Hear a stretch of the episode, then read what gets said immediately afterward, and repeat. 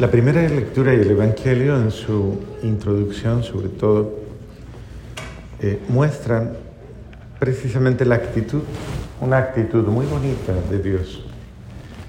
Y es la actitud de buscar al hombre, de buscar a las personas, de buscar a todos porque nos ama. Y es importante comprender, comprender que Dios me ama no por mis méritos o no por mis virtudes o no porque se sienta obligado a amarme. Dios me ama por una condición específica. Yo soy su hijo, yo soy parte de su vida. Yo soy su ser amado. Por eso él tiene esas expresiones tan bonitas cuando dice, he aquí mi hijo en quien tengo todas mis complacencias, mi hijo amado. Y de esa manera Dios nos enseña a amarnos, amarnos, Dios me ama. Y de la misma manera en que Dios me ama, me enseña a amar a los demás. Porque yo no puedo aprender sino del que sabe amar. Él es el único que sabe amar y Él es el único que amándome me enseña a amar. De hecho, Él es el maestro del amor, del amor verdadero y del amor perfecto, del amor, del amor, del único amor que existe. Si yo no aprendo de Él, yo nunca voy a aprender. Entonces, el ideal es que yo aprenda a amar como Él me ama. Y piénselo por un momentito, piénselo. ¿Cómo le ama a Dios? ¿Cómo le ama? Porque Dios le ama y le ha amado. Y le ha, y le ha dado signos de su amor durante, a lo largo de su vida. Dios le ha ido hablando con una forma, de una forma delicada, cariñosa, bondadosa de su amor. Él le ha ido amando a través de muchas cosas. De hecho, usted inevitablemente en muchos momentos ha tenido que decir, gracias Dios, gracias. Gracias por tu bondad, gracias por tu misericordia, gracias por tu cariño. Porque efectivamente uno, uno se percibe amado. ¿Usted se percibe amada o amado? ¿Sí? ¿Por Dios? ¿Sí o no? Sí. Ah, es como están tan tímidos. Si yo verdaderamente me percibo amado, y sé que Él me ama, en ese sentido, eh, yo no tengo por qué vivir con miedo. Yo no tengo por qué vivir con angustia. Yo no tengo por qué, por qué incluso vivir con, con complejos o con cualquier cantidad de esas situaciones inseguras que, que pone el desamor en un corazón. Sino que yo tengo que vivir con certeza, con alegría, con esperanza, yo tengo que vivir más en una actitud de esa naturaleza. Con la certeza clara de que ese Dios que me ama eh, no, quiere, no quiere condenarme, o sea, en ningún momento quiere juzgarme. En ningún momento quiere sacarme a, reducir mis errores o mis culpas. O mis... Al contrario, cuando uno ama a alguien y lo ama verdaderamente con todo su ser, con todo su cariño, uno acompaña el caminar de ese alguien, uno lo acompaña. Una de las formas en las que uno le revela el amor a una persona es el acompañamiento, el estar ahí cerca de ella, el cuidarla, ¿o no? ¿A usted la cuida su marido o no la cuida? ¿Él no? ¿Quién la cuida entonces? Porque eso es peligroso.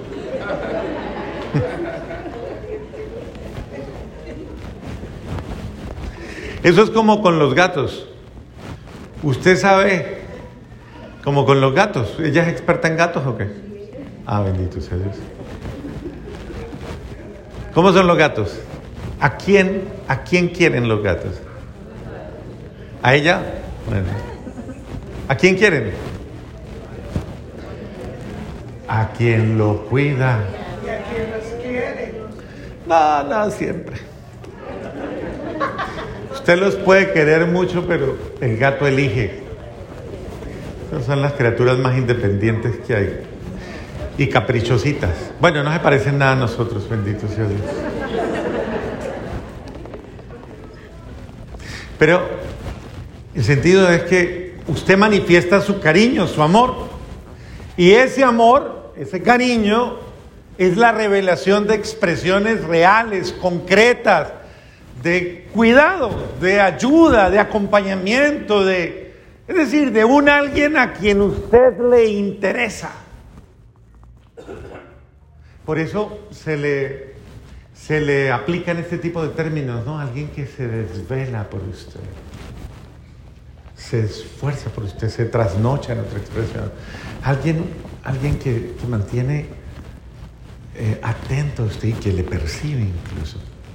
Le percibe de una manera especial. A mí me encanta esa percepción de las mamás, esa percepción que tiene la mamá. Yo, yo siempre me he preguntado por qué los papás no tienen esa percepción.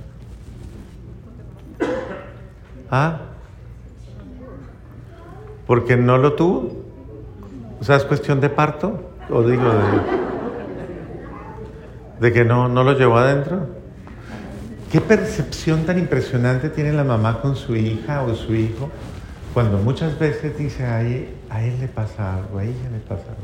Pero no todas las mamás, las que están conectadas. Igual, incluso con el marido. De hecho, él hasta le dice, ¿usted es que es bruja o qué es lo que...? Porque hay una conexión especial, ¿no? Una conexión así bien bonita. Y esa conexión revela básicamente a alguien que te cuida. Y a alguien que, a quien tú le interesas. Y que se preocupa por ti. Se preocupa por tu bienestar. No es que te quiera molestar la vida, o sí,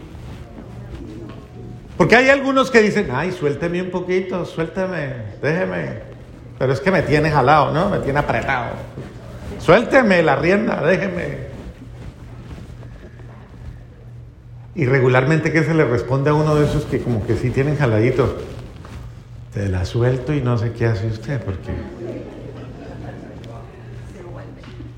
Lo malo es que hay gente, sí, hay gente que se vuelve muy dependiente de, de esto. Uno debe Ahí viene la sabiduría, ¿no? De saber. Pero el cuidado no es control, ¿o sí? ¿No? Pregúntele al de al lado, ¿usted es controladorcito? ¿Controladora? ¿Ah?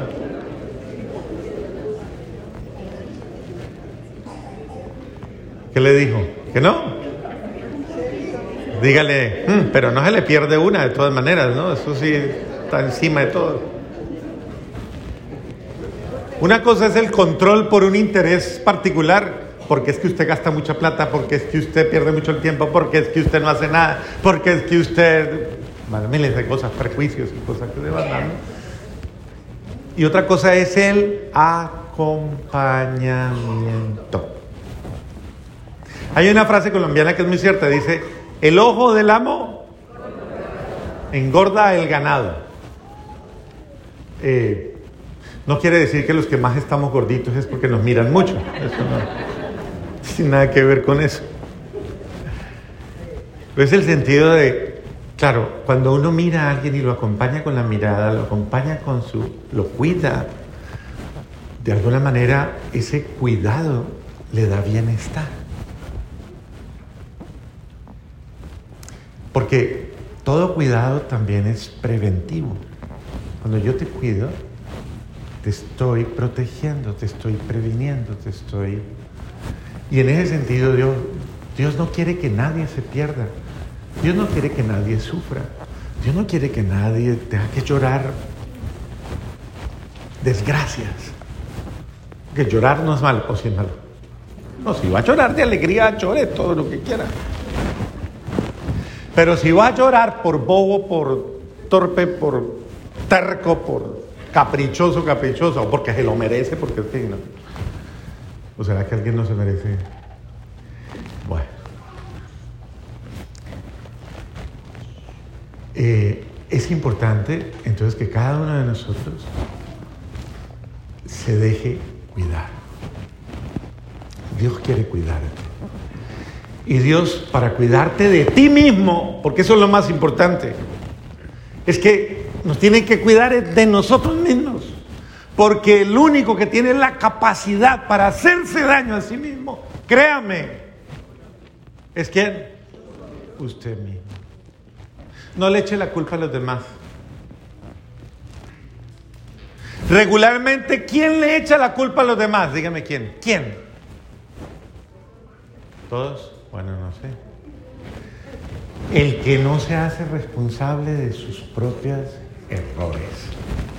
Le cuesta, le cuesta demasiado asumirlos, le cuesta demasiado eh, reconocerlos. Pero demasiado. Y si a eso le sumamos un síndrome del que vengo hablando en las homilías últimamente, que me parece, y por internet lo están ya propagando bastante. ¿Sabe cómo se llama el síndrome? Los que ya se lo saben. ¿El síndrome de qué? ¿De qué? Eso, del sapo, Juan Carlos sí sabe. Del sapo. ¿Saben cómo es el síndrome del sapo? ¿No? Vea. ¿Que brinca por otro lado? No, no, o sea. El síndrome del sapo es soberbia, arrogancia, prepotencia y obstinación. Soberbia, pero de la fina, ¿no? Esa fina. Es que hay unos, hay unos soberbios hasta elegantes, de esos refinados, de esos que son bien soberbios, arrogantes porque también se creen mejores que los demás, más que los demás y miran a los demás por encima. Y yo no he hecho nada malo, yo no tengo la culpa, por mí no es. Los demás serán porque yo no soy. Eso es del otro, usted. Y los que son como más enfermizos y más así como más, ya caen en una cosa en la que le dicen al otro, es que usted tiene la culpa ya son bien enfermizos, clínicos. Luego siguen los qué?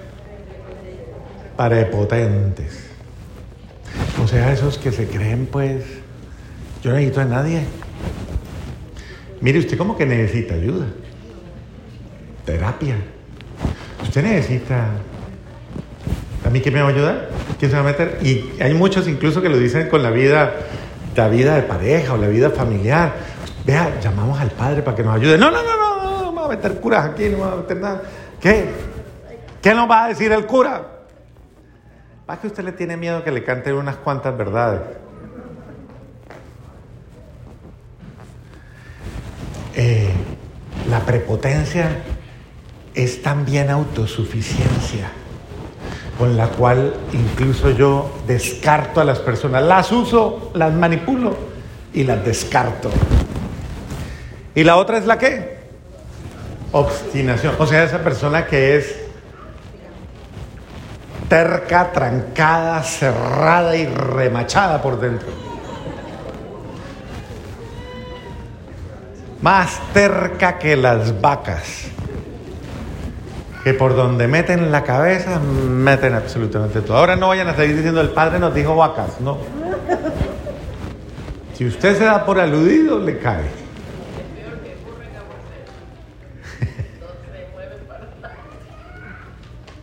Entonces, es importante que usted, que usted se evalúe, porque puede preguntar desde el lado, ¿usted tiene síndrome del sapo? Pregúntele, pregúntele.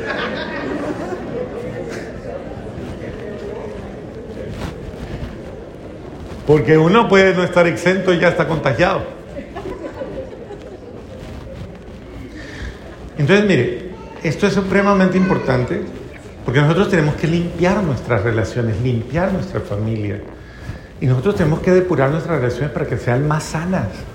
Relaciones sanas, buenas. No relaciones de maltrato, no relaciones de opresión, de tiranía. Hay gente que se siente en la capacidad. Aquí dice corrección, no violencia, no agresión. Uno no puede tolerar la agresión de ninguna manera, de ninguna forma es tolerable. Uno tiene incluso que parar al agresivo, al violento y decirle, hey, discúlpeme, me está haciendo daño, me está hiriendo. Pare. Eso lo dijo Jesús. Cuando le respondió al sumo sacerdote, ha hablado abiertamente y, y no a escondidas, pregúntale a las personas qué, qué es lo que yo he dicho. Y que se vino el soldado y le pegó dos cachetadas.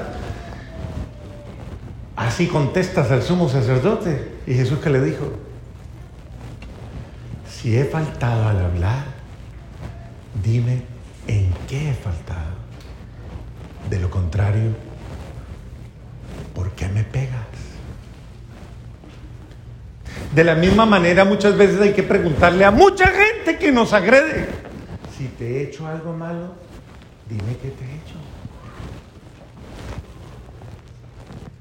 De lo contrario, ¿por qué me maltratas? ¿Por qué me miras mal? ¿Por qué me ignoras? ¿Por qué, ¿Por qué eres duro conmigo, dura conmigo? ¿Por qué hablas mal de mí? ¿Por qué me maltratas? Si yo te he hecho daño. Y es la mejor manera de como de ahondar un poquito en esa corrección. A veces cuando uno ve que hay gente que es de esas raras, raras, que cambian más que, que el fenómeno del niño, eso cambia terrible, a toda hora viven con una sintomatología rarísima. Entonces uno los ve unos días opacos y otros días con una alegría que uno dice, de hecho, uno tiene que aprender hasta meteorología. Uno dice, ¿cómo estará la marea hoy? Bendito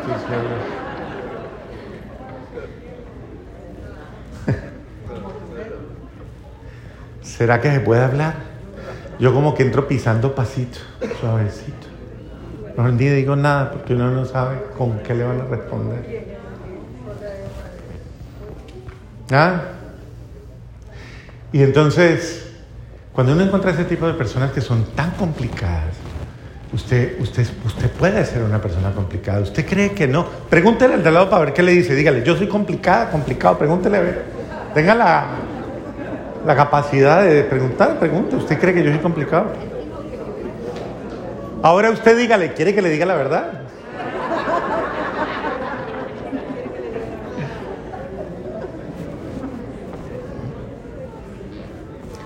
Que no le ofenda, ¿no? Porque dice que cuando la verdad hiere la conciencia, suena a insulto. Por eso, cuando la verdad hiere la conciencia, suena a insulto.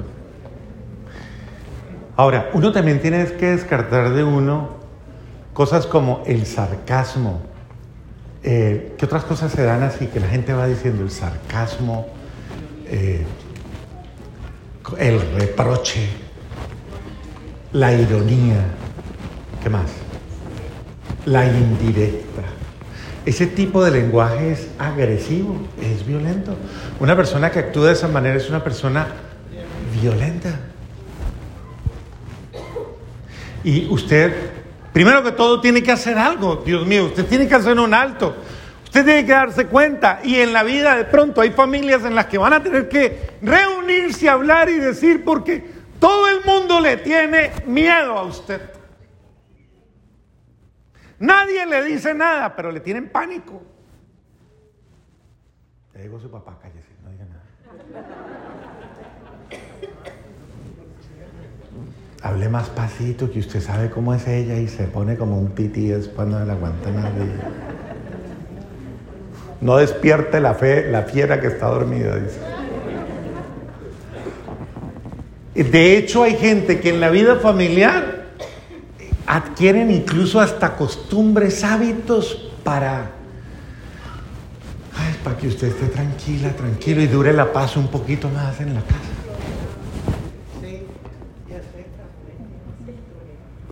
Entonces, hay familias incluso, hay realidades en las que hay que pronto reunirse y decir con toda delicadeza, yo no me siento bien.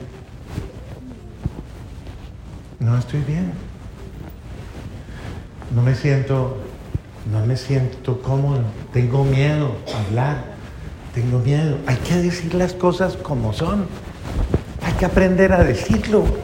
Con ese alguien que me da pánico, que me da miedo, con lo que sea, hay que aprender a, romper con esas cosas y hay que aprender a, ser adultos, eh, y emocionalmente, hay que aprender a, a, ponerle un freno a la situación y a ponerle un alto. Hay que aprender a poner un límite en la situación y no dejar que esto nos atormente tanto, porque esta no es una forma sana de vivir.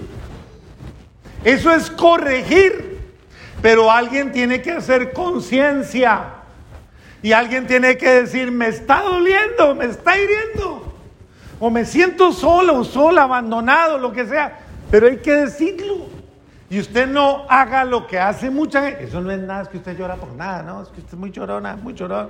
Es que eso no minimice ni ridiculice el dolor del otro. Cuando un hermano dice que algo le duele, es porque le duele. Y usted, es importante entonces que se llegue un momento de hágase consciente. Y el hacer conciencia a veces es incómodo, eso duele. Hacer conciencia de lo que está pasando y de pronto hacer, reconocerlo no es fácil. Poder llegar a decir, hombre, sí, usted tiene la razón. Mire que eso es humillante tal vez para muchos, pero eso es entrar por la puerta estrecha. Es aprender, aprender a, en virtud del amor que yo te tengo, es más grande su amor o su orgullo. ¿Cómo puedo decir yo que amo a alguien y no soy capaz de desarraigar de mí esas malformaciones de mi carácter, de mi ser, de mi sentimiento, de mis emociones que están haciendo daño? Entonces usted no ama a nadie. Perdóneme, pero usted está engañado, usted no ama a nadie. Usted no sabe amar. Y reconózcalo. Entonces lo importante es que usted reconozca y lo acepte y diga, está bien, sí es mi responsabilidad. No le eche la culpa a los demás. Acéptelo.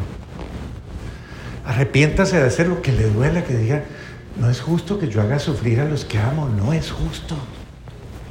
Lo reconozco, lo asumo y luego ¿qué hago? ¿Ah? Claro que sí, lo debo corregir. Pero antes de comenzar la corrección, inmediatamente me hago consciente, pido, es decir, entro por la puerta estrecha, bajo la cabeza, me humillo y voy y le pido, eso es humillante, porque es humillante, pero es súper sano, porque usted desarma incluso el dolor del otro, cuando usted baja la cabeza y le dice al otro, me equivoqué, perdóneme, me equivoqué, metí las patas. Es que hay unos que son más dramáticos y dicen que yo soy bruto, bruto, bruto, dramáticamente la cosa. Eso ya es cuestión del teatro que usted arma, pero. Pero reconózcalo y dígalo. Pida perdón. ¿Y usted qué debe hacer? ¿Ah? Acepte el perdón. No comience con, es que, espera un momentico. No, no, no, no, no, espera un momentico. ¿Va a convertir eso en un campo, pues, de batalla o en una... No, no, no. Ya le está pidiendo perdón. ¿Qué más quiere?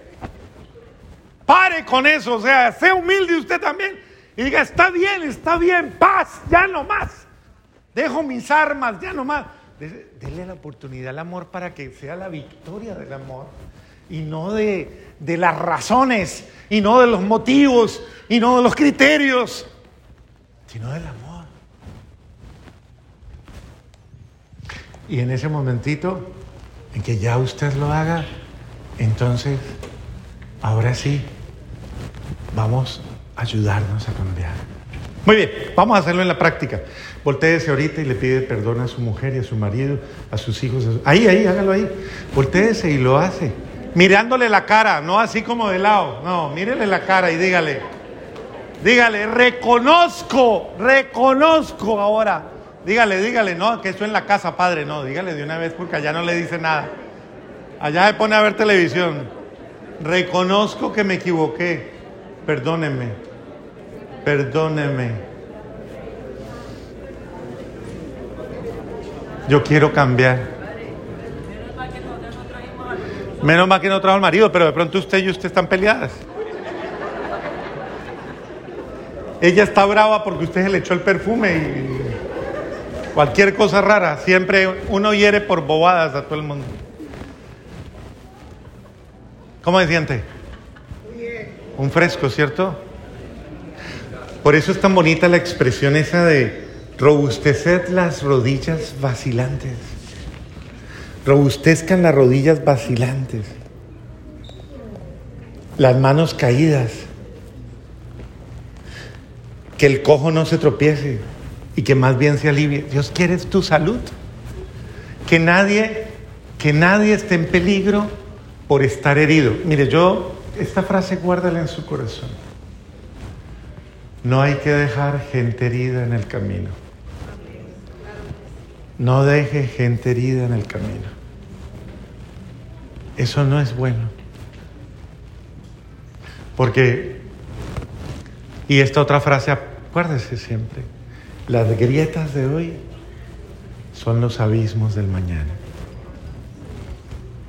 Lo que tenga que hacer, hágalo hoy. Además porque algún día usted se va a presentar ante Dios. Y Dios le va a decir, ¿por qué usted fue tan orgulloso, orgullosa? Nunca llamó a su mamá a pedirle perdón, a su papá, a su hermano, a su cuñado, a su suegrita. Nunca la... Usted toda la vida vivió envenenada con ella, envenenado con ella. Usted... ¿Y usted qué va a decir? Es que ella era lo peor que en la vida me ha pasado. El Señor le va a decir, no Señor, ella que usted creía que era la última es la primera, véala, ya está. Y la llamamos Santa Gertrude, su suegra. Ella. Mm. Y usted no entra al cielo porque usted no se reconcilió con ella. ¿Y usted qué va? ¿Se va a condenar por eso? No, no, no, no. Haga un alto y reaccione. Piense, Dios le está dando oportunidades. Y dice, hágalo a tiempo, esfuércese a tiempo, hágalo ya. No lo aplace, no lo dilate, hágalo ahora. No crea que el día de mañana va a llegar y le va a decir al Señor, Señor, pero si yo comí allá, ábrame, yo comí con usted. Yo estuve sentado, yo fui a San Bonifacio a misa. Yo... El Señor le va a decir, yo no lo conozco, no lo conozco. Apártese de mí, hacedor de maldad. Porque usted nunca perdonó, usted nunca amó, usted nunca cambió, nunca rectificó, sino que al contrario dejó que su corazón estuviera lleno lleno de maldad. Así que libérese, sánese. Hoy es, el Señor no quiere, no quiere la desgracia, el Señor quiere su felicidad y eso es lo que le está dando hoy. La oportunidad de que usted replantee su vida. ¿Y qué le dice el Señor? Esfuerces entonces por quitar de usted todo lo que le impide entrar. Por eso pusieron aquí todo. Vea, de todo ese poco de cosas que pusieron ahí, los juicios, la arrogancia, la promiscuidad, la pornografía, la impureza, la drogadicción, el materialismo, todo el resentimiento, el desamor. Piense cualquier cosa, o sea, lo que sea que le impide a usted llegar al otro. ¿Sabe qué voy a hacer ahora para que usted aprenda la lección de aprender a ser humilde y bajar la cabeza? Así, a ver si pasa. Yo pasé, estoy flaquito, estoy bien. Les voy a poner la puerta ya, los sugieres pueden venir antes de que termine la misa y ponen, no, antes de que termine la misa, y ponen la puerta ya a ver si todo el mundo pasa. Yo sé que todo el mundo pasa, pero hay que aprender a hacer la lección de ser humildes. Hay que aprender a hacer la lección de, es el camino estrecho. ¿Cuál es el camino de, de la puerta estrecha? El tener que reconocer yo que no es el otro el culpable, el tener que pedir perdón yo. Pero ¿y por qué siempre yo, Padre? ¿Por qué yo? Bendito sea Dios. Pues es que usted es el que más viene a misa. ¿Quién lo manda? Pues usted es el que dice que más quiere a Dios, que más ama a Dios. Pues muéstrelo. No que usted es la luz de la casa o usted es tiniebla. Pues si quiere alumbrar, comienza a alumbrar ahora, con sus acciones, con su humildad. Y en ese, en ese sentido, haga lo que sea necesario para que no solo usted entre por esa puerta, sino que toda su familia le siga, qué bonito, que toda su familia sienta ganas de caminar con usted porque se sienten sanados por el amor, porque es que el perdón salva. Y usted puede salvar su hogar que está a punto de perderlo, puede salvar la relación con su hijo, su hija que ya no aguanta más. No nos iramos más, hagamos un alto y démonos la oportunidad, la oportunidad de verdad de salvarnos y ayudarnos. Eso es lo que quiere el buen Dios, para que no sean pocos, pocos, imagínense, los de su familia, es que pónganle nombre a su familia, son, no son pocos, sino muchos los que se salvan.